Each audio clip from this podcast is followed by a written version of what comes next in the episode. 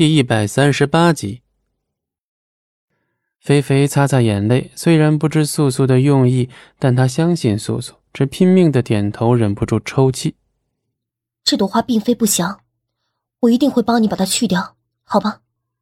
菲菲一下便扑进素素怀中，放声大哭。她忍耐太久了，总是自己一个人面对生存，面对死亡，面对一切让她害怕的东西。可是现在有素素陪他，也许一切都相信素素，他就不会再那样害怕了。素素也是，自己的命运也是坎坷一生，无法改变。既然肥肥还没演变到无法挽回的一步，他定当极力、全力的帮他摆脱这份该死的命运，千万不要像他一样。深夜，素素的房中。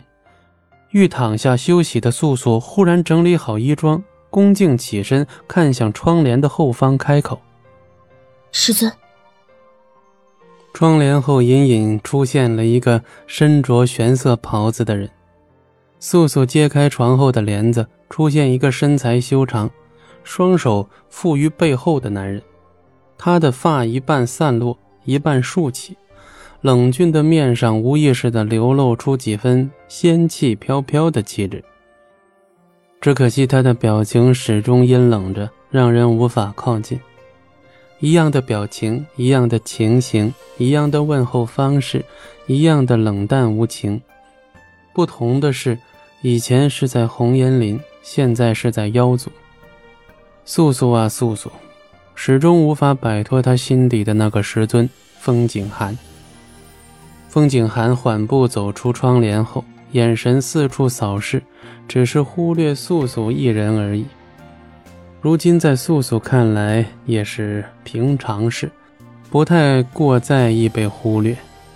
素素像以前一样，不知风景寒的来意，开口询问：“师尊可是有何吩咐？”说到底，他还是他，就连对风景寒说话的语气、精神。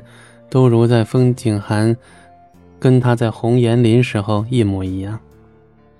记忆恢复后，他却再不能像七年前的百里暮雪一样对待风景寒。似乎在这么多年的留恋辗转后，被风景寒赋予重生的素素占了上风，受过伤，同时也更坚强。风景寒挪步到素素跟前。却可以与他保持着距离，不带任何感情，便开口：“你今日在南牢发生了什么？”南牢，素素心里不禁一阵暗笑。原来他还安排了人在监视他，在怀疑他的忠心吗？这么多年，他始终学不会如何去相信一个人，或者说，他不相信的只有他一人罢了。素素强装镇定。始终带着一份浅浅的微笑，似乎又有些疏离感。受龙当的血，对烈阳产生了些反应而已，师尊不必挂心。风景寒的眼神告诉他，他并不相信，可他又的确需要他。但只要他不愿意开口，风景寒又有何法呢？让你寻找浩荣遗女，可在这萧山之中？是的。风景寒让他查找遗女，一如既往的不曾对他说过缘由，可是他还是答应。这条路是他自己选的，无论是生是死，是欣喜还是折磨，他都义无反顾地走下去。素素的眼神不曾闪躲，与风景寒对视。还无任何消息，再过些时日，也许会有些头绪。这样的对视，两人眼中都不带一丝感情，真是可悲，真是可笑。风景寒欲离开，素素连忙补上一句：“师尊可曾想过？”风景寒顿住步伐。浩荣的遗女也许并不在妖族。消息千真万确，你只需找出她来。只这一句话，好像从远方传来，话音一落。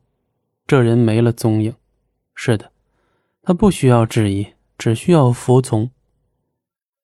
拉拢了床帘，打算休息。这一天实在是过得很辛苦。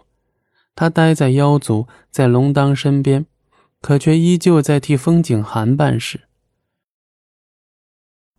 本集播讲完毕，感谢您的收听，我们精彩继续。